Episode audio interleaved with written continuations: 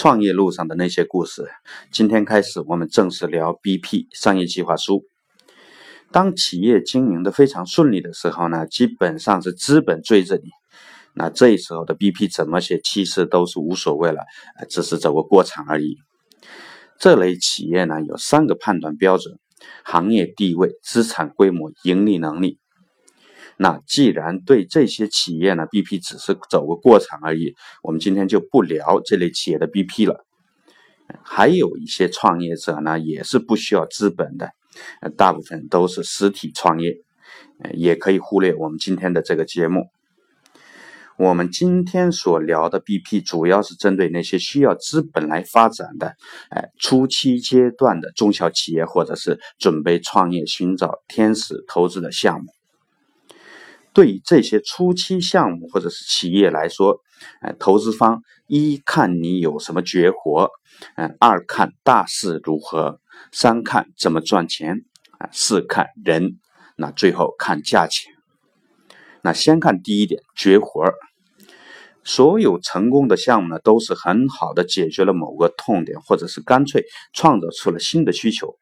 但是反过来，光看到行业痛点或者是将来的需求，就哎没有一定能成功的这个道理。哎，我们看过的太多的 BP 呢，行业痛点看得很清楚，但一看产品呢太平庸了，哎，甚至跟行业痛点半毛钱关系都没有的也有。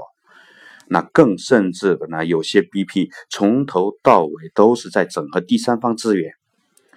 创业者自己有的呢，仅仅是这个想法而已。那我问你，我为什么要投你呢？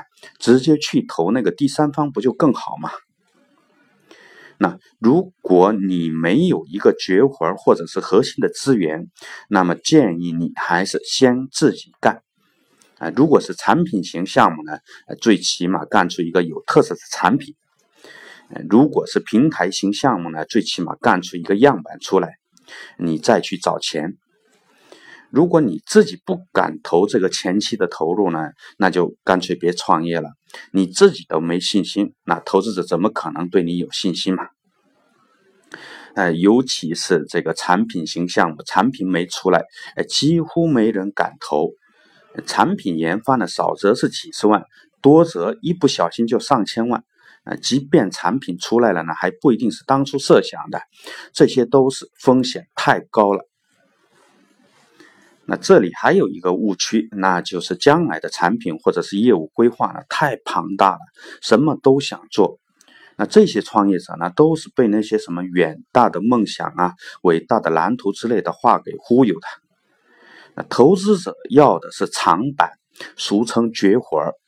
那因此，你要把自己所有的资源呢，全部要投入到一个针尖上。你要是把资源扩散到刀刃上，那都觉得太宽了。那再者呢，呃，能否做成一个庞大的事业，更多的是靠创业者的这种个人品质、个人魅力，哎，比如说领袖魅力、敏锐的洞察力，哎，还有这些持续的学习能力、坚定的意志，诸如此类。并且投资者呢，一般都是在跟创业者聊天的过程当中，侧面的去感受这些品质的。你说你自己有领袖魅力，你就有领袖魅力；你说你敏锐，你就敏锐。那投资者没那么低能嘛？那当然，嗯，你也可以简单的写点你的蓝图，没问题。但你要真正表现出来的呢，是你对于这个行业的犀利的判断力，也就是。哎，你的这种某种品质之一，而不是这个蓝图本身。投资者看到的蓝图呢，比你想的多多了。人家一天过的项目都有好几十个啊！如果你不是一个千年一遇的天才呢，你还真拿不出投资者没见过的蓝图。嗯，人家什么蓝图没见过嘛？并且从根本上来说呢，将来是一个充满不确定性的世界。哎，如果一个人呢在创业初期，哎就能把将来十年都能规划得很好，那这个项目以后真的不需要你了。如果你真的能规划好的话，真的不需要。创业者要干的，首先就干的就是这个思考战略方向，并敏锐地捕获这种环境的变化、趋势的变化，还要不断地调整方向与策略。你要表现出来的就是这些品质，而不是蓝图本身啊，尤其是那些包罗万象的未来版图，大而全，哎，没有任何特点。这里的第二个误区呢，就是呃，整个 BP 一大半都是在讲产品，简直就是产品说明书。你哪来那么多的绝活嘛？呃，你是不是心中老担心那些投资人看不明白呢？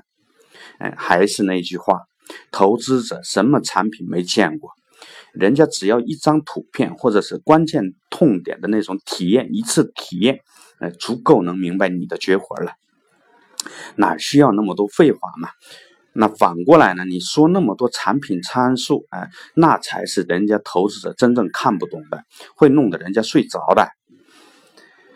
好，我们今天呢聊了商业计划的第一个要点，你要有绝活儿，没有绝活呢，就只能自己掏钱出来启动项目。